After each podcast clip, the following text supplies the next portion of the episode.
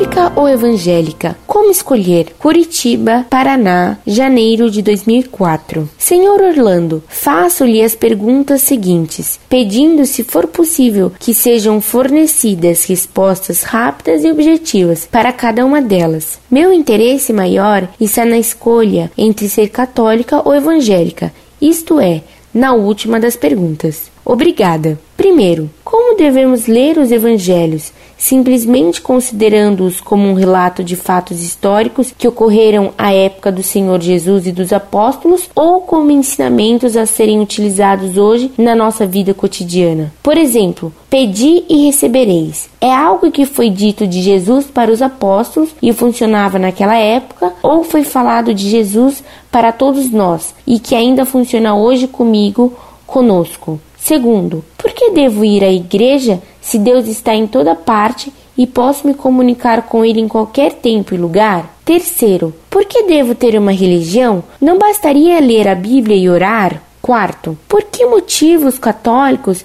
recebem a comunhão, a hóstia? Se um católico não tiver pecados, ele já não tem Jesus nele? O valor do recebimento do pão pelos evangélicos durante o culto é o mesmo do valor da hóstia para os católicos na missa? Quinto, por que os católicos fazem a crisma? Eles já não recebem todos os dons do Espírito Santo no batizado? O que difere o crismado do não crismado? Sexto, os católicos recebem mais graças de Deus do que os não católicos, evangélicos, por exemplo? Sétimo, poderíamos dizer que os católicos são mais felizes, mais prósperos e têm menos tribulações do que os evangélicos ou os judeus? Quando frequento algum culto evangélico, as pessoas me parecem ser bem felizes. Oitavo, qual a diferença entre quem carrega pecados consigo e quem confessou seus pecados? É uma diferença que será somente notada na nossa morte, quer dizer, só um dos dois iria para o céu ou os absolvidos gozariam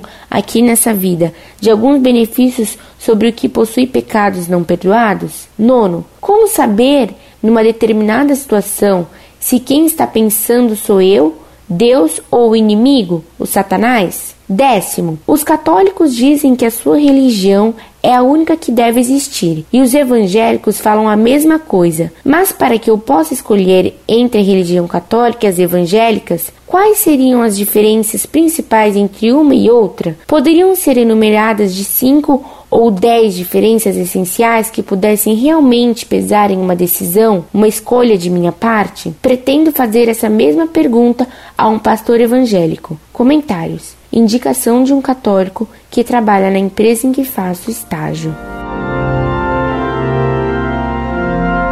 Muito prezada, salve Maria. Há um só Deus e, portanto, só pode haver uma religião verdadeira, sendo todas as demais falsas. Como Deus é infinitamente bom, ele deve ter deixado sinais bem claros para conhecer qual é a única religião verdadeira que deve ser una, santa, feita para todos os homens, isto é, que deve ser uma religião para ricos e pobres, cultos e ignorantes, de todas as raças. Portanto, universal, católica, porque católica quer dizer universal, e apostólica, isto é, que vem desde os apóstolos. Essa única religião verdadeira tem que ter sido fundada pelo próprio Cristo Deus. Ora, no Evangelho se lê que Cristo fundou a sua igreja sobre Pedro, Mateus 16, 16 a 19, e que prometeu a São Pedro que o demônio jamais venceria a Igreja. Ora, as seitas protestantes foram fundadas a partir do século XVI, 1517. Logo, elas não foram fundadas por Cristo. Pior, elas se rebelaram contra o Papa, sucessor de São Pedro, declarando que cada um pode interpretar a Bíblia a seu modo. Como resultado dessa livre interpretação da Bíblia, surgiram mais de 10 mil seitas protestantes, que se dizem evangélicas mas que torcem e retorcem o Evangelho a seu bel prazer, desde a igrejola luterana até a seita sabão, sopa e salvação. O que nosso Senhor ensinou nos Evangelhos vale para todos sempre, porque Deus não muda. E os fatos relatados nos Evangelhos foram fatos realmente ocorridos, porque Deus não mente. Deus está em toda parte, mas ele está realmente presente na hóstia sagrada, com seu corpo, sangue, alma e divindade, Deus nos fez sociais e devemos honrá-lo não só em particular, como também publicamente. Uma brasa isolada se apaga e se torna carvão, que tudo suja. Assim também, o homem isolado vê apagar-se seu zelo e seu amor e se transforma em carvão, que tudo suja.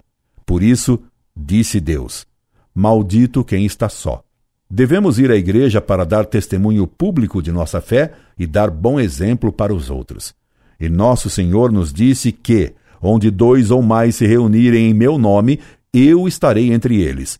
Por tudo isso, somos obrigados a ir à Igreja Católica. Não, não basta então fechar-se em casa e orar. Devemos dar exemplo e animar os outros a praticar a religião. A sociedade, ela também, é uma criatura de Deus e ela deve honrá-lo publicamente. Uma coisa é ter a graça de Deus na alma, e outra é receber o próprio Deus na comunhão. Cristo é quem determinou: quem não comer a minha carne e não beber o meu sangue, não terá a vida eterna. A comunhão perdoa os pecados veniais, preserva dos mortais, fortalece a virtude e a fé e aumenta a graça de Deus em nós. O pão dos evangélicos é só pão. A hóstia é o próprio Cristo com seu corpo, sangue, alma e divindade. A diferença entre o pão dos protestantes e a hóstia católica é infinita. O batismo perdoa o pecado original, nos faz filhos adotivos de Deus, herdeiros do céu e membros da Igreja. O Crisma nos faz soldados de Cristo, dando-nos uma força especial para defender a fé. Os católicos receberam as graças de Deus através dos sacramentos, que são os meios estabelecidos por Jesus para obtermos a graça. Como os protestantes negam o valor de muitos sacramentos e como eles estão em heresia e por isso se tornam inimigos de Deus, os protestantes não podem receber graça santificante nenhuma. Eles vivem em pecado de heresia. A prática da religião exige que aceitemos as cruzes que Deus nos dá. Aqueles que buscam ser felizes aqui neste mundo já receberam a sua recompensa. Jesus nos chamou dizendo: Quem quiser vir após mim, negue-se a si mesmo, tome sua cruz e me siga. Ele não nos prometeu a felicidade neste mundo, mas no outro. Quem morre em seus pecados vai para o inferno. Daí a necessidade de confessar os pecados a fim de sermos perdoados antes que morramos. Nós temos um só pensamento. Não é o diabo que pensa em nós. Deus pode nos sugerir bons pensamentos. O diabo só pode nos tentar com imaginações, pois que ele não pode saber o que pensamos. Só Deus conhece nossos pensamentos. A verdadeira religião de nosso Senhor Jesus Cristo deve ter quatro notas essenciais.